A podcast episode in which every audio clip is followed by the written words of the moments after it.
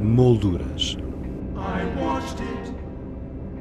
As artes plásticas na Antena 2 com Teresa Pizarro.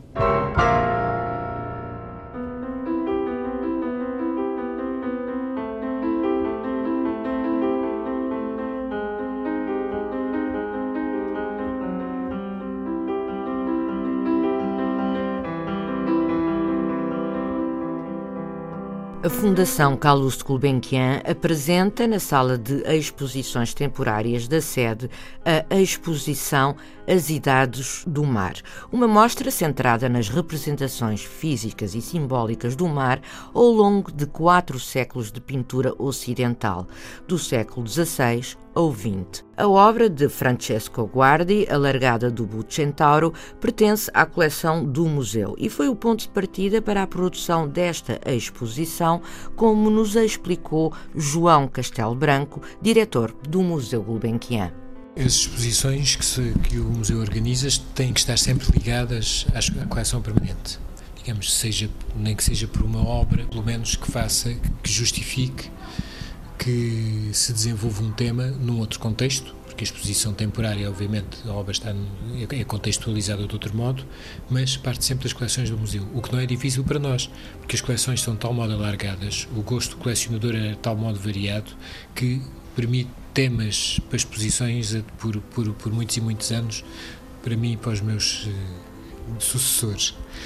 Uh, foi escolhido o mar, talvez, obviamente, também há um gosto pessoal, um interesse pessoal, quer dizer, portanto, era eu que ia, assumia o comissariado da exposição, desta vez não se convidava ninguém exterior ao, ao, museu para a fazer e, portanto, uh, escolhi um tema que eu achava que poderia ter, obviamente, de que eu gostava, mas com certeza que nós nos museus, quando fazemos as exposições, não estamos a fazer para nós, estamos a fazê-las para o público. Mas, uh, portanto, havia que fazer uma escolha de peças que pudessem agradar o público, não fazer a exposição que o público está à espera, não é isso que se pretende, mas com certeza que o museu pretende que, o, que, o que as pessoas que venham visitar a exposição se fiquem agradadas com a exposição, mas aprendam também qualquer coisa. João Castelo Branco, as Idades do Mar, assim se intitula esta exposição, é constituída por 108 obras, uh, umas do, do, acervo aqui do Museu uh, Carlos Gulbenkian, outras de instituições uh, nacionais e estrangeiras. Pelo menos meia centena delas uh, pertencem a acervos de, outras, uh, de outros museus, não é? E obras bastante importantes. Como foi trazê-las até cá? Olha, permita-me corrigir só uma coisa: não, não são 108, são 109. E são 109 porque havia uma delas do Emil Nolda que eu tinha pedido ao Museu Thyssen, o museu não podia emprestar porque estava comprometida para uma outra exposição, mas a outra exposição foi adiada à inauguração e, portanto, o meu colega, e digo-lhe que para conseguir, eh, para, para ter as peças, muitas vezes é preciso, é importante as relações pessoais, as pessoas conhecerem-se. Eh, o meu colega de imediato me mandou um mail a dizer a exposição foi adiada, se quiseres, empreste o quadro, portanto, uh, São 109. à tua exposição. E assim ficaram 109. E ainda bem, porque é uma belíssima pintura que encerra, uh, que encerra a exposição. E que seria importante, e seria pena que não, que não, que não a tivesse. Portanto, a escolha, obviamente, faz-se um conceito das cria-se um conceito para a exposição, aquilo que se pretende contar, e depois vamos tentar encaixar e vamos à procura das peças que, que, que, que, que podem servir de modo a fazer-se um discurso que seja fácil para o público, mas que com certeza que permite vários níveis de leitura, mas não quero fazer exposições logo à partida transcendentes que, que, que as pessoas fiquem perdidas no meio daquilo que estão a ver sem, sem, sem compreenderem. A largada do Bucentauro do Francesco Guardi foi é, aliás, a obra que reúne a linha programática de toda a exposição. É, o, o Largado do Bucentauro é um dos 19 quadros que o Carlos Gulbenkian colecionou, do Guardi. É, e conta uma história que é importante é, para a cultura ocidental, tem a ver com a nossa cultura ocidental e com a nossa relação com o mar, porque num, no século XII é, o Doge de Veneza teve uma intervenção em que conseguiu a paz entre os dois mais poderosos, eh, as duas figuras mais poderosas do tempo na Europa, que era o imperador do Sacro Império Romano-Germânico, Frederico Barba Ruiva, e o Papa Alexandre III, conseguiu a paz entre eles e, portanto, o Papa permitiu-lhe que se criasse esta festa da Ascensão, em que se utilizava o Buto Centauro, que era o barco um navio que pertencia, que era utilizado só pelo Doge ou pelos seus convidados, em que o Doge atirava ao mar uma aliança de ouro que simbolizava o casamento de Veneza com o mar.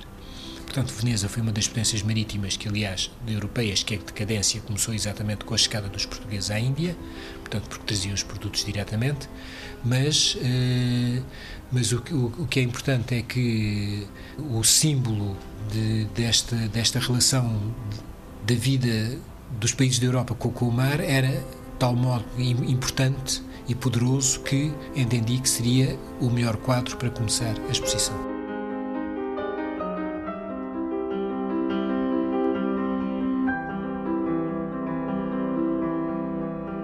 As Idades do Mar reúne obras de artistas incontornáveis na história da arte, como Turner, Guardi, Monet, Courbet, Klee, Manet, entre outros. A pintura portuguesa está representada nesta exposição por nomes como Amadeu de Souza Cardoso, Souza Lopes, Vieira da Silva, Noronha da Costa ou António Carneiro. Há aqui nomes que é, são, são aqueles que as pessoas esperam. Bem, um deles é o Turner, que é uma das obras maiores que está na exposição e que pertence à coleção Gulbenkian. Portanto, que é o Naufrágio eh, mas há, portanto, há nomes que são incontornáveis em qualquer história de arte, mas também acho que é função do museu dar a ver aquilo que as pessoas não estão à espera. Sim, Portanto, porque nós aqui nesta exposição, desculpe interromper, atravessamos quatro séculos. Quatro séculos, eh, diversas Pintura, escolas, diversas é. maneiras de olhar para o mar e inclusivamente as representações depois visuais, como se representa o mar, também cria como nós quando estamos ao, frente ao mar, que pode estar eh, eh, azul, pode estar verde, pode haver sol, pode chover, pode, portanto, nos, nos provoca estados de alma diferentes, assim também se pretende que, a exposição, que assim também os autores os representaram. E são esses sentimentos que se pretende que também as pessoas os possam sentir ao olhar para a exposição e que tenham, e que tenham vontade de, de, de, de voltar que, posso, que se possa falar em estado de alma, nunca em, em jogo físico, por ver o mar. Isso é que eu não quero. Aliás, esta exposição está dividida em seis núcleos distintos, precisamente também para as pessoas poderem eh, de alguma forma situar frente às obras. E identificar-se, inclusivamente. Ah. O mar pode apetecer pura e simplesmente entrar pelo mar adentro para tomar um banho, eh, pode apetecer partir em viagem, pode-se ter receio do mar pela, imensi, pela, pela, pela, imensidão, pode ser atraído pelo mar porque também porque é imenso. Um veículo de trabalho.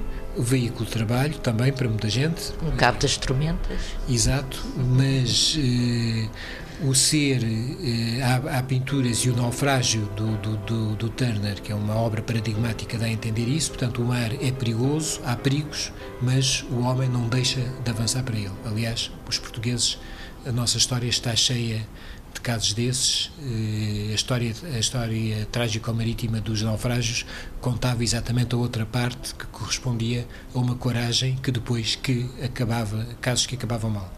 Uh, mas não era da história dos portugueses, da história da gesta marítima dos portugueses que eu queria falar, inclusivamente porque o Museu Gulbenkian não tem peças portuguesas, Portanto, não havia razão para estar a abordar um tema que já foi abordado lindamente pela Comissão dos Descobrimentos e ultimamente pela exposição Encompassing the Globe, que esteve no Museu Nacional da Arte Antiga e, portanto, não tinha sentido estar a falar nisto mais, mais, mais uma vez. Falou-se do mar de outro modo, mar que infelizmente é pouco representado na arte portuguesa, curioso, vivemos virados para o mar, dependentes do mar. Houve períodos em que grande parte da nossa população eh, viajou até à Índia ou até ao Brasil, foram e voltaram.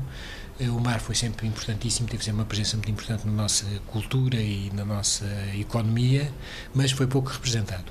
Aí acho que é, estando a Fundação Gulbenkian em Portugal, que também é uma oportunidade para divulgar a nossa produção artística, que é quase desconhecida. Portanto, digamos que internacionalmente há poucas pessoas interessadas em conhecer a nossa arte, não a conhecem, e portanto isto é uma maneira de a fazer mais conhecida, visto que estou a integrar em, em catálogos que são de divulgação internacional, de difusão internacional, porque obviamente têm obras de vários países, de, muito, de muitos, de muitos sítios, e portanto quem consultar o livro vai ver que é preciso olhar com mais atenção para aquilo que se fez em Portugal. João Castel Branco, diretor do Museu Gulbenkian e curador da exposição as Idades do Mar, patente na sala de exposições temporárias da sede da Fundação Carlos Gulbenkian. Para conhecer algumas das obras expostas, basta aceder ao blog do programa em rtp.pt molduras.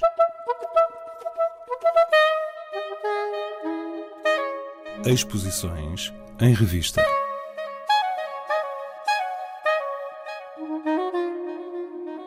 A Fundação EDP apresenta na Sala do Cinzeiro 8 Un certain malaise do músico e fotógrafo Rodrigo Amado. Monkey Trip é o título da exposição que a Galeria Graça Brandão apresenta. Trata-se da primeira exposição dedicada exclusivamente ao desenho do artista Gonçalo Pena, uma mostra constituída por cerca de 200 desenhos realizados nos últimos 20 anos. No espaço Chiado 8 pode ver-se uma mostra constituída por um vasto conjunto de esculturas recentes do artista Pedro Sousa Vieira. E quanto a nós, já sabe, regressamos na próxima sexta-feira com outras sugestões. Até lá, tenha uma boa semana. Boa tarde.